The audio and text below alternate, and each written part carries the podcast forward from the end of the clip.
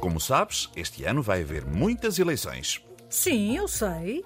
Não só em Portugal, como noutros países, como Estados Unidos, Rússia, Índia, Bélgica, Áustria, Reino Unido e sei lá que mais.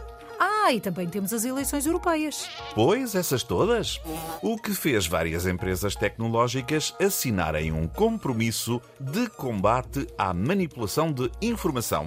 Tu não me digas que querem impedir que as pessoas sejam manipuladas. A ideia é essa. Oh, vá lá. Deixem lá fazer uma manipulaçãozinha.